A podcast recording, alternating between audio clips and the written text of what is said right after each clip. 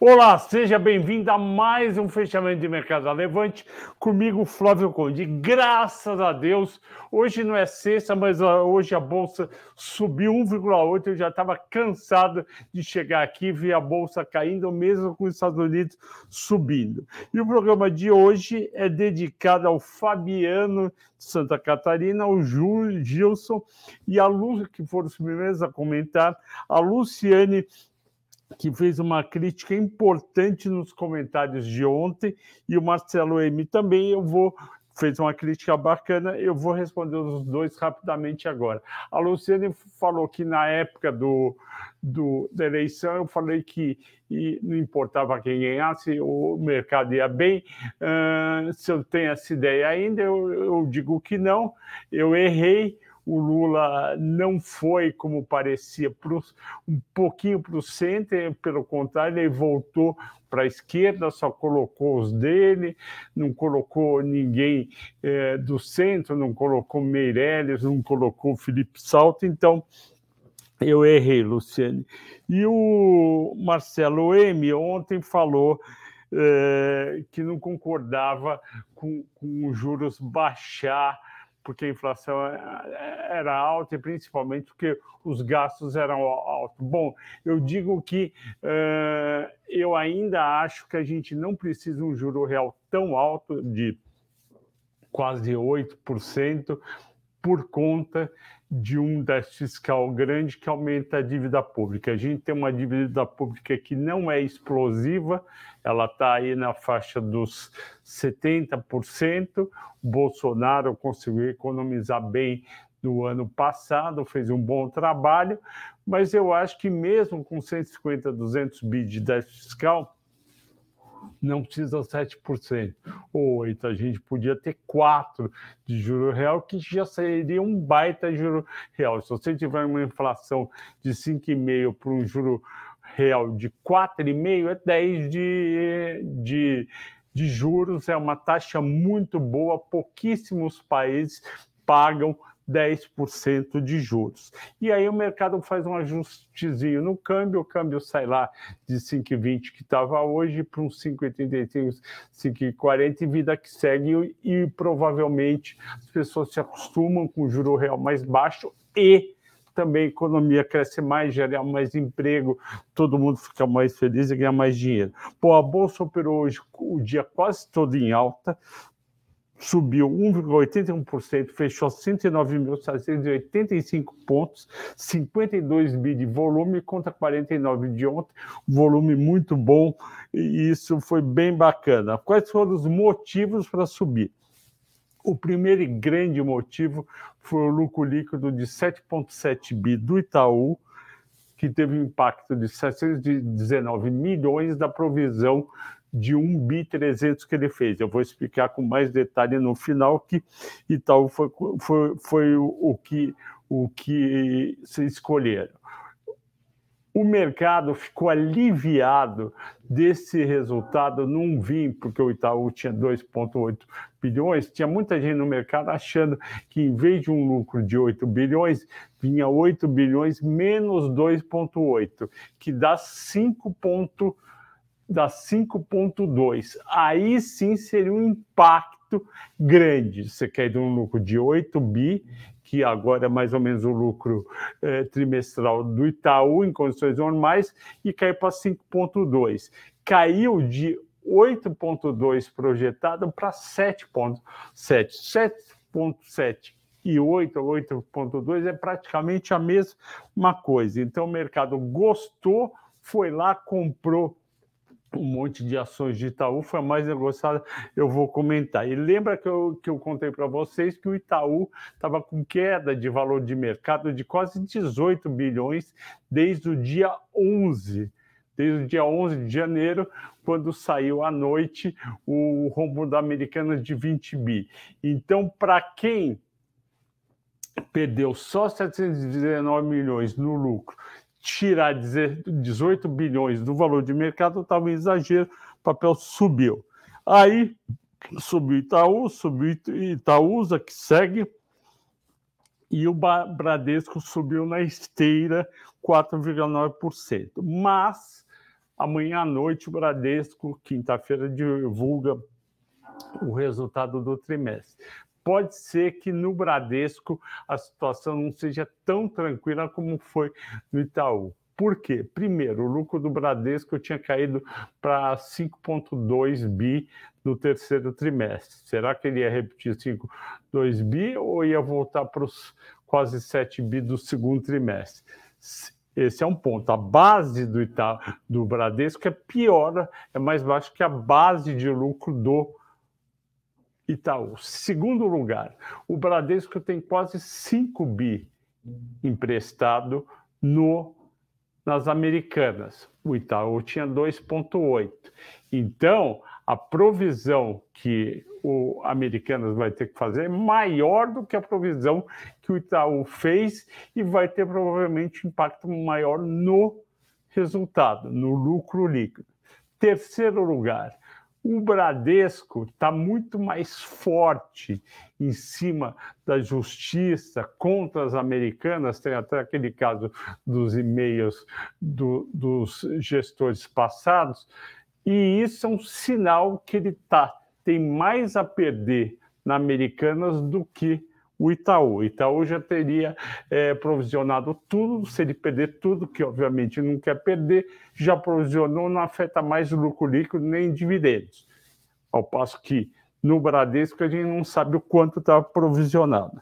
Bom, continuando, é, hoje também teve, que ajudou o mercado, nenhuma fala de Lula ou Haddad contra o Banco Central. A gente passou, acho que sexta passada, segunda e terça, com Lula batendo no presidente do Banco Central e causando uma insegurança no mercado, não apenas no mercado financeiro, mas também entre empresários que não gostariam de ter aí um Banco Central subserviente, de repente com juros artificialmente baixos. A conferir porque empresários são muitos e alguns têm uma opinião, outros têm outra, não dá para falar que tem uma opinião média.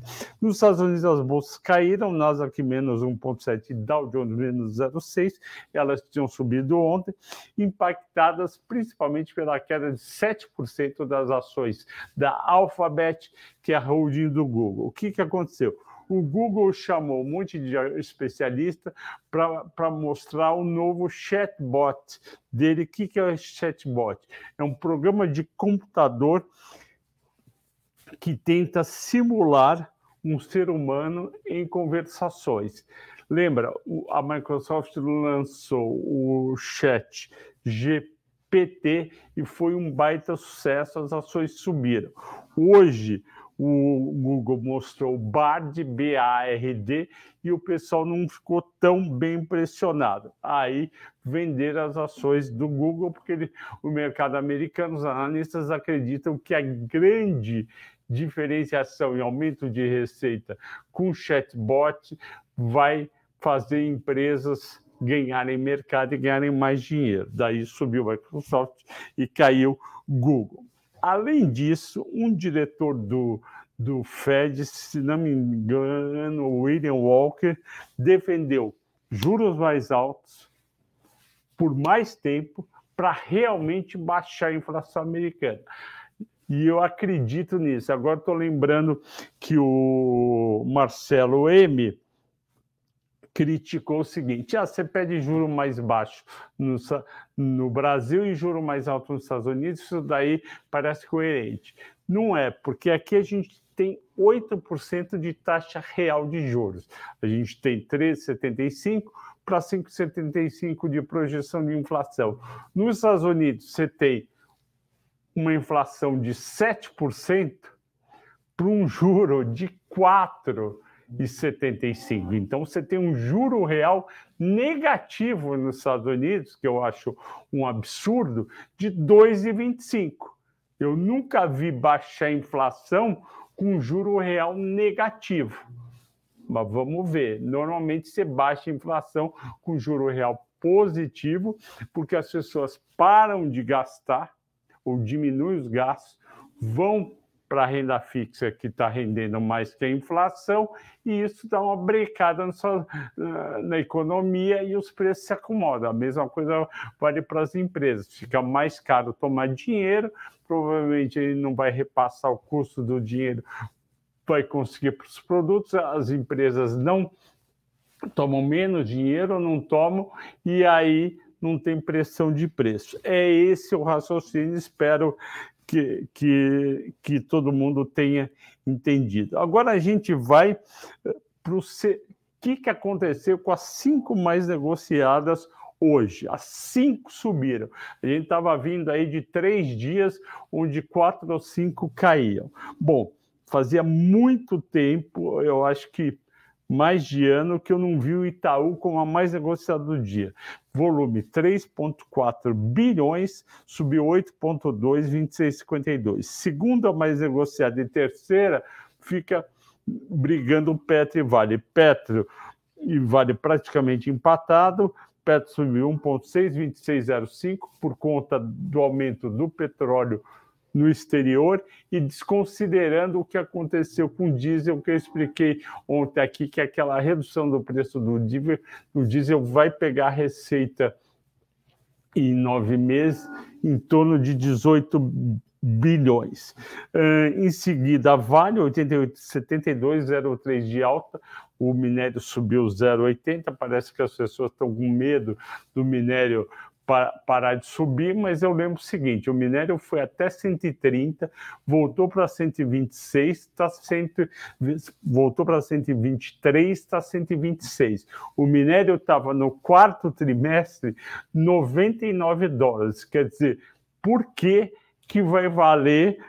A Vale estava em torno de, de uns 84 dólares no segundo, no quarto trimestre, 88 reais. Por que, que ela 85 reais? Por que, que ela vai valer só 3 reais a menos?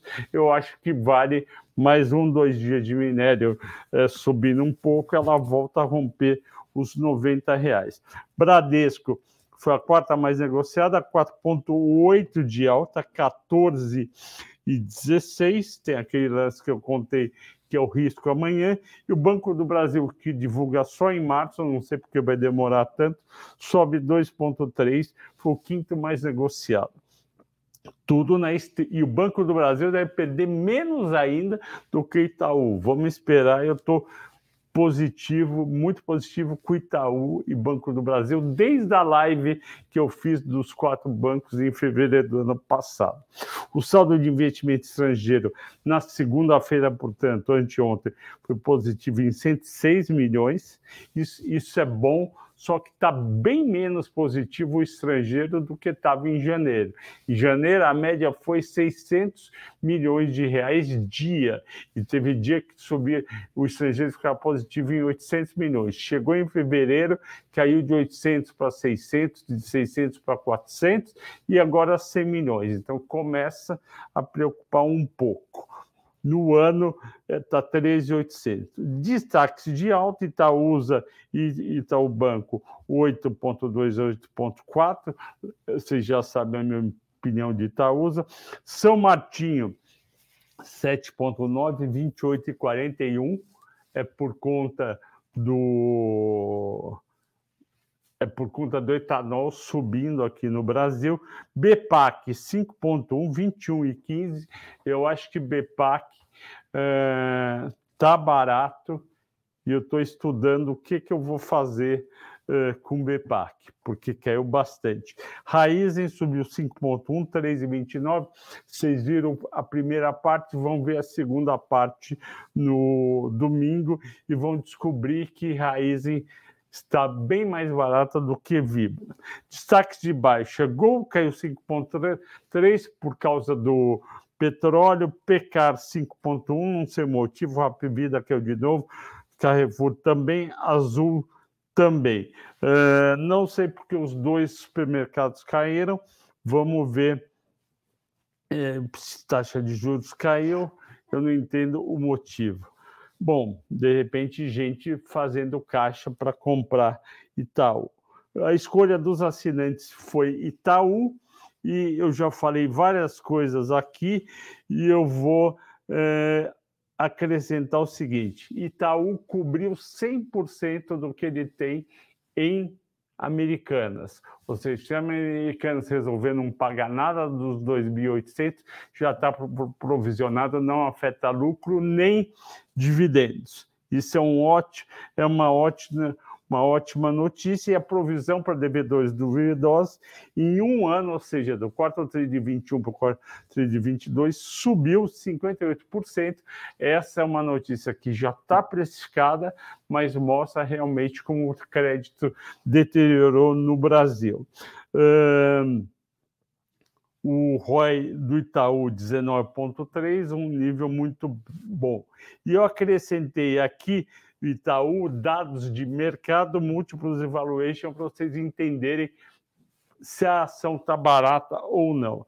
YouTube fechou 26,58, o mínimo em 12 meses é 21,80, dia 14 do 7 de 21, foi no meio de julho, quando estava aquele desânimo com os Estados Unidos e Brasil, e a Bolsa vai até 90 6 ou 99 mil pontos, ela bate 21,80. E o máximo recente dela é 30 e 98, dia 21 de, do 10, quando estava todo mundo animado que o, que o que o Bolsonaro podia ganhar nas eleições. O dividend yield de Itaú foi 3,83 em 12 meses 4%. É esse o yield do Itaú há muitos anos, entre 3,5% e 4%. O de Itaúsa era maior, era na faixa aí dos 8%, mas aí veio os investimentos que o vieram os investimentos que o Alfredo Setúbal está tá fazendo, diversificando na parte de, de saneamento, ele falou, vamos pagar menos dividendos. E portanto, perdeu a atratividade a Itaúsa. E as ações subiram 10,4 em 12 meses, ou seja, quem comprou um ano atrás recebeu 10,4 mais 3,8 de dividendos, recebeu eh, 14,2%, não é mal. Múltiplos os múltiplos será que estão baixos e atraentes ou não? O preço-lucro está 8,8, a média histórica é 11, então está bem atraente, e o preço, o valor patrimonial, está 147%, ou seja, vale 1,47 vezes o valor patrimonial contra uma média de duas vezes. Então, está atraente também.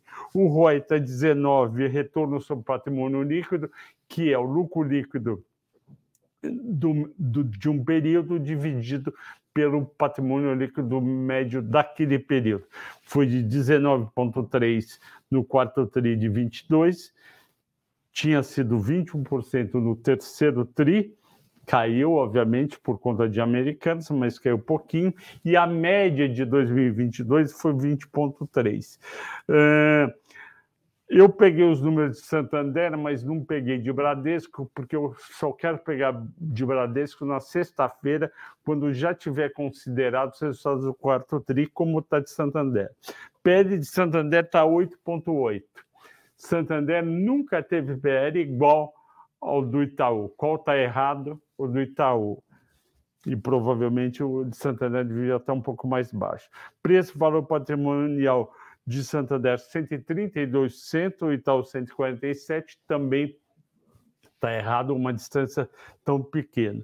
E o ROI de Santander em 15%, quer dizer, ele tem um ROI que é 75% eh, do ROI do Itaú, então ele não podia ter um PL igual. Além disso, eu gostaria de lembrar quando eu, a última vez que eu fiz o preço-alvo de Bradesco junto com o Santander, Itaú e Banco do Brasil foi num foi numa num mata-mata, se não me engano, de outubro, eu calculei um preço justo de Itaú de R$ reais.